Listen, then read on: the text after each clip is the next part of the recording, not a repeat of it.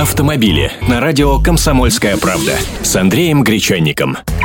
Здравствуйте. Эксперимент по разрешению поворота направо под красный шагает по стране. Вслед за столицей и Белгородом его перенимает Подмосковье. Со 2 сентября водитель, уступив дорогу другим участникам движения, сможет поворачивать направо при запрещающем сигнале светофора на пяти перекрестках в Подольске, Климовске, Домодедовске и Красково. Смотрите на светофоры. Должен быть специальный светоотражающий указатель с зеленой стрелкой на черном фоне. И информационный электронные щиты перед перекрестками. Очень удобно, кстати. Вот только не все обращают на это внимание, продолжают стоять и ждать зеленый.